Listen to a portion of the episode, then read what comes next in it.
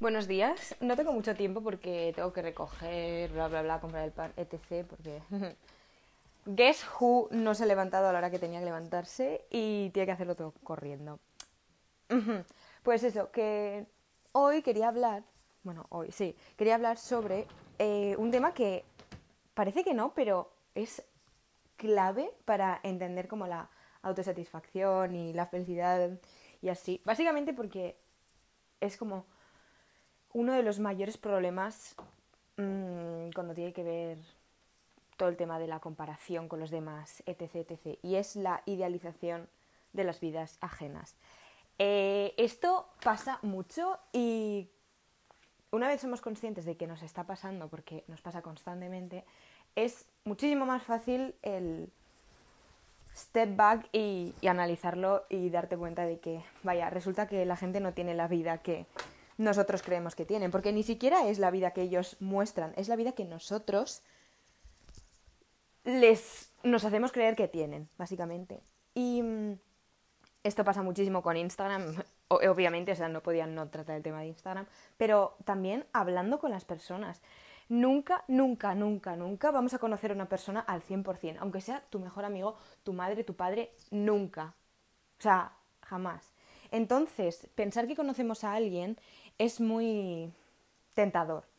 Pero es que nunca vamos a conocer a nadie perfectamente más que a ti mismo, y ni siquiera. Entonces, pensar que sabemos qué está haciendo esa persona, o pensar cómo de bien se lo está pasando esa persona, o cómo de mal se lo está pasando, porque no es solo idealizar, sino también como subestimar ¿no? la vida de los demás. Ay, qué pobre, no sé qué, seguro que lo está pasando fatal. No tienes ni idea. No tienes ni idea. Y aunque hables con esa persona, nunca vas a saber qué siente profundamente a menos que se sincere muchísimo y tal, pero es que puede estar mintiendo. Fiarse de la gente está muy bien y obviamente hay que hacerlo, pero hay que cuestionarse también lo que nos dicen los demás. Me refiero, no quiero ser aquí una escéptica de mierda, pero la verdad es que me doy cuenta de que nunca te... O sea, estoy, ya estoy pensando incluso en nombres. O sea, estoy pensando en nombres, pero no, en general en la gente.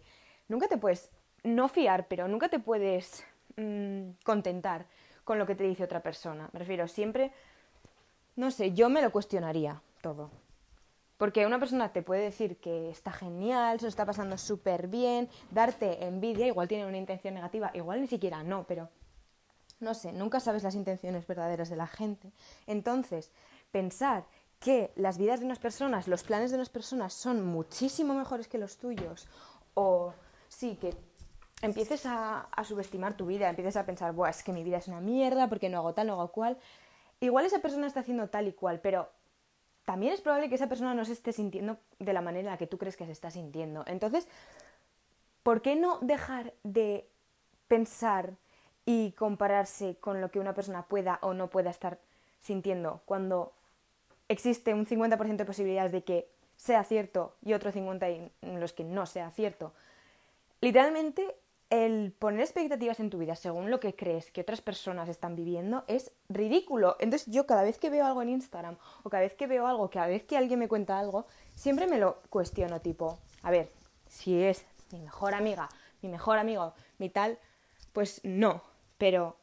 o mis padres, pues no. Pero cuando una persona me da envidia, que usualmente son personas que tampoco son cercanas a mí, me planteo el hecho de que, vale, igual están ahí todos, imagínate que es una mira, le voy a poner un ejemplo, una persona de mi colegio que tiene un grupo del colegio súper guay, se lleva con muchísima gente, salen y tienen un montón de planes y suben un montón de cosas a Instagram, vale, me puede dar envidia, pero luego me lo empiezo a pensar y digo, es que seguramente, que igual no, pero seguramente no se le están pasando tan bien como están pensando, en plan, para mí es más sano pensar que existe la posibilidad de que eso no sea cierto, porque es que no es cierto, es más sano pensarlo así que pensar, Buah, es que seguro se lo están pasando genial, para mí, no estoy echando eso delante, para mí esto es una mierda, en plan, no tengo amigos del colegio, esto no sé qué. Literalmente existen muchísimas probabilidades de que lo que están aparentando no sea la realidad. Que igual sí, pero a mí qué me importa. En plan, ¿por qué me estoy comparando con algo con lo que no sé? Porque solo estoy viendo una parte. Entonces, mmm, no tiene sentido que yo me esté comparando con algo con lo que no tengo ni idea de que puede ser, ni si es verdad ni si es mentira. Entonces, em, no sé, yo A ver, muchas veces me cuesta, pero es que os juro que es la puñetera clave de la satisfacción personal, porque es que, ¿para qué voy a estar em, analizando y comparando y teniendo envidia de algo? Es que, en verdad, no sé si es cierto. Es que seguramente no lo sea, porque no sé cómo sienten las otras personas.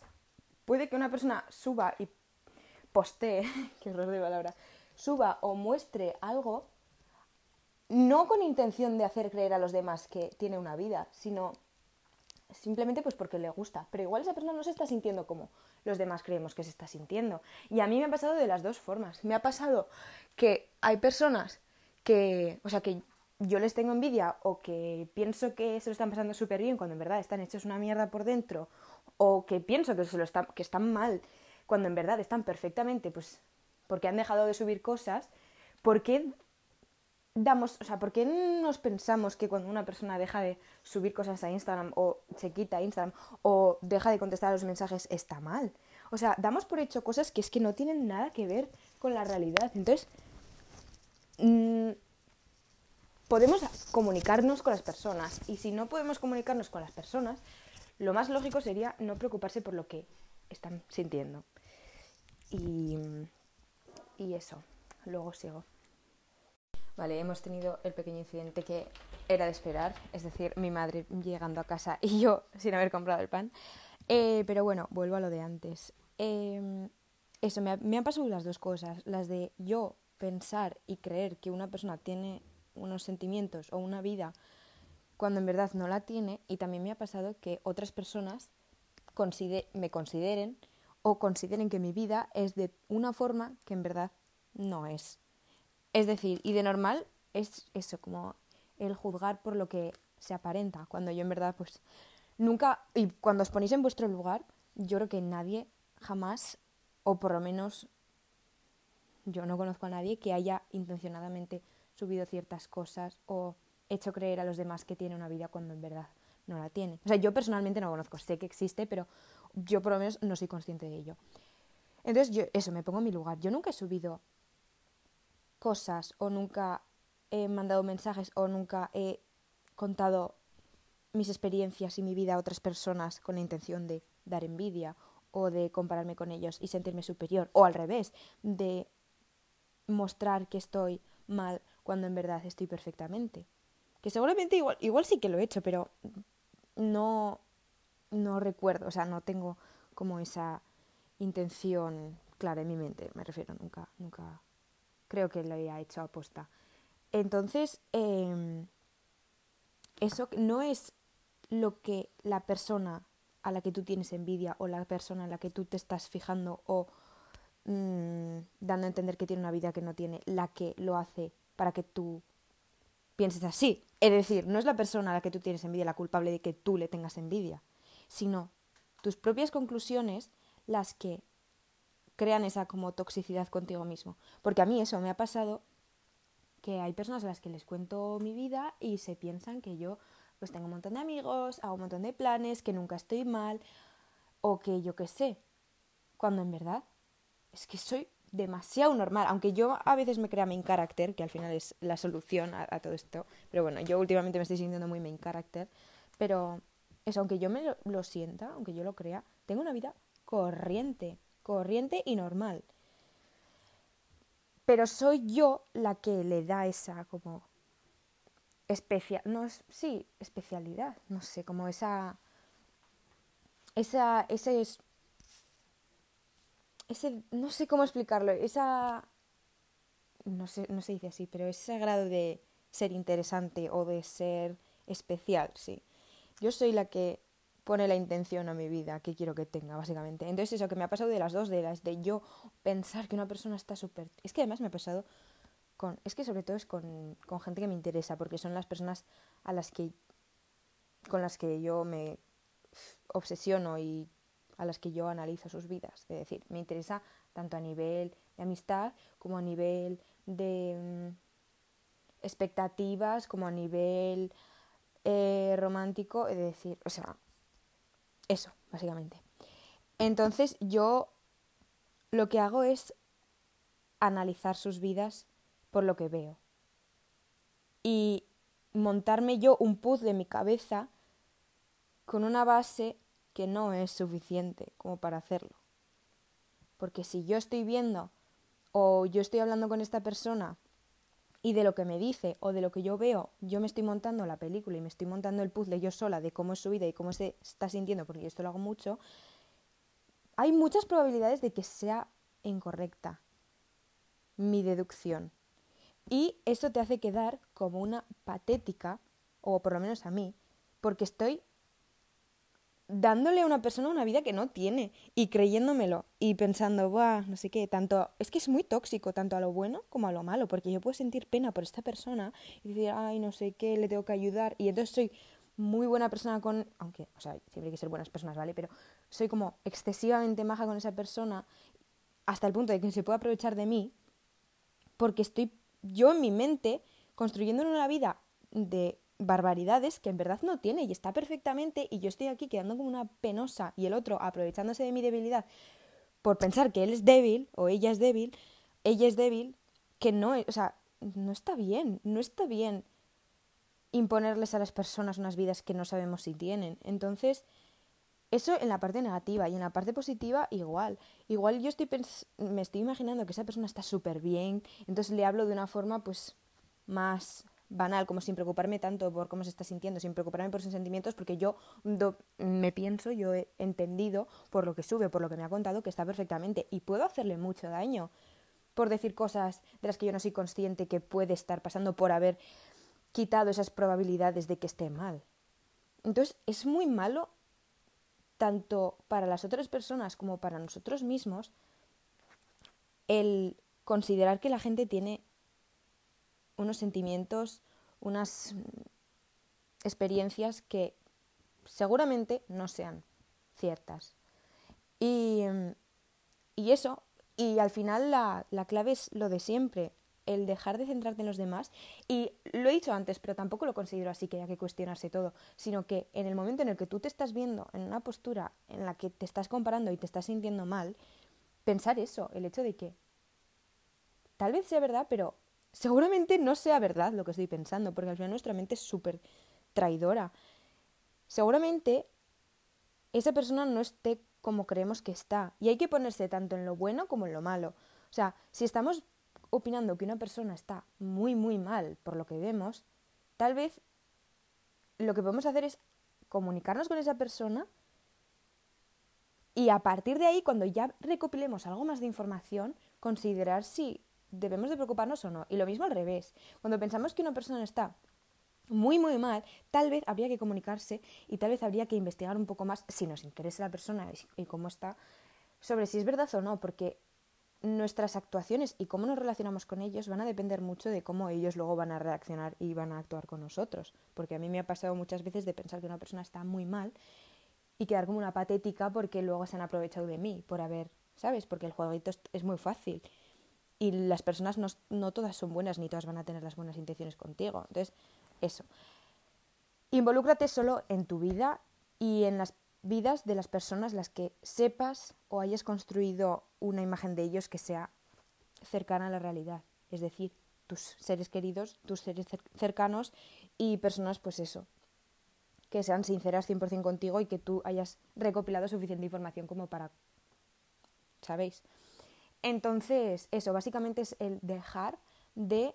O sea, hay que ser un poco más egoístas, hay que dejar de preocuparse tanto por los demás, pedir ayuda cuando nosotros necesitemos pedir ayuda y otorgar ayuda cuando nos pidan ayuda o eh, demos a entender de una manera muy clara que esas personas necesitan ayuda. Pero no ser unas almas caritativas y unas Juanas de Arco intentando luchar por problemas que no problemas que no nos incumben, problemas que... O sea, es que hay que dejar de preocuparse tanto, tanto por causas tan inciertas. Entonces, eso, si nos piden ayuda, la damos. Si vemos que una persona necesita ayuda, nos comunicamos con esa persona y hablamos y a partir de ahí, a partir de saber cómo se está sintiendo realmente la otra persona, si nos deja verlo, claro, siempre cuestionándote pues determinadas cosas, ¿sabes? Cuando una persona te transmite vibras positivas, pues genial, pero si no te transmite vibras positivas, entonces planteate lo que te está comentando. Entonces eso, otorgar ayuda cuando nos la piden o cuando vemos, comunicarnos y centrarnos en nosotros mismos y centrarnos en nuestra vida, en conocernos a nosotros mismos, porque al igual que no conocemos a los demás, tampoco nos conocemos del todo a nosotros mismos. Entonces, lo más importante es comunicarse consigo mismo. Es decir, escribir nuestros sentimientos, analizarlos de perspectivas, pensar, meditar, ver qué podemos mejorar de nuestras vidas, ver cuál es el problema, cuál es la solución, qué nos está haciendo sentir bien, potenciarlo. Básicamente eso, como el centrarte en ti mismo y en tu relación contigo mismo, que al final parece una comunicación con un solo punto de partida, pero es que es un punto de partida y un punto final. Son una comunicación entre tu mente y ti mismo. Entonces, no sé, y el entorno que te rodea. O sea, son muchos factores que no, no solemos tener en cuenta, pero que son muy importantes. Porque eso, para ser felices tenemos que conocernos a nosotros mismos y qué nos hace feliz. Porque yo eso, no considero la felicidad como algo como intermitente, sino como un estado anímico. Entonces, con sus buenas y sus malas rachas. Pero eso, sinceramente creo que la felicidad radica en, el, en la autopercepción y, y eso, que más nos vale centrarnos en nosotros mismos, creernos los main characters, no romantizar todos nuestros aspectos de la vida, pero sí considerarlos y apreciarlos y agradecerlos. Porque eso, para mí la felicidad está en eso. No felicidad, es que hablo de la felicidad como algo como súper... a lo que hay que alcanzar, ¿no? Algo como... a lo que hay que recurrir, que sí que llego a pensarlo, pero tampoco es el centro. No sé, bueno, me estoy ya yendo a sitios que no, pero es que eso, no tengo guion ahí tampoco. pero básicamente eso. Eh, mis consejos de hoy son la meditación, escribir. Es que aunque te dé pereza, escribe, escribe y el hacer esfuerzos y ser conscientes de que estamos haciendo unos esfuerzos. Me parece súper importante. Nos estamos acostumbrando a ser unos vagos y a tirar por lo fácil, que está muy bien. Y yo tenía esa perspectiva. Es como, voy a hacer siempre lo fácil porque es lo que me hace feliz. Voy a tirar. Bueno, no siempre. Lo he tenido este año en el que no he estado nada feliz ir a lo, sí, a lo easy, a lo que no tengo que esforzarme porque a corto plazo es lo que más satisfacción me da. Pero hay que pensar a largo plazo, ser conscientes de que hay que hacer esfuerzos y si queremos, un queremos algo, si nuestro objetivo es conocernos a nosotros mismos, tal vez hay que hacer esfuerzos por conseguirlo no entrar en TikTok porque es mucho más fácil y me da más satisfacción a corto plazo. No, ponte a escribir, ponte a leer, ponte a meditar, que da pereza, igual te puede dar pereza, pero es que al final a largo plazo te va a dar muchísima satisfacción, muchísima más satisfacción de la que te puede dar estar dos horas y media al día en TikTok. Y nada, eso que ha sido bastante random este episodio. Mm, no sé, no sé, me ha gustado hablar de este tema, me ha venido de repente cuando estaba pasando el aspirador y, y digo, venga, voy a hablar de esto, porque si no se me, se me va a olvidar. Y nada, eso, que espero que estéis súper, súper bien. No sé cuándo grabaré el siguiente, pero eso, que, espero que estéis bien. Ya va a empezar el curso, lo siento por deprimiros, pero hay que tomárselo ya con buenas... No sé, con... Sí, con... Eh, no expectativas, pero con, con ganas, como todo en general. Y nada, eso, que muchos besos, espero que estéis súper, súper bien. Y nos vemos en el siguiente.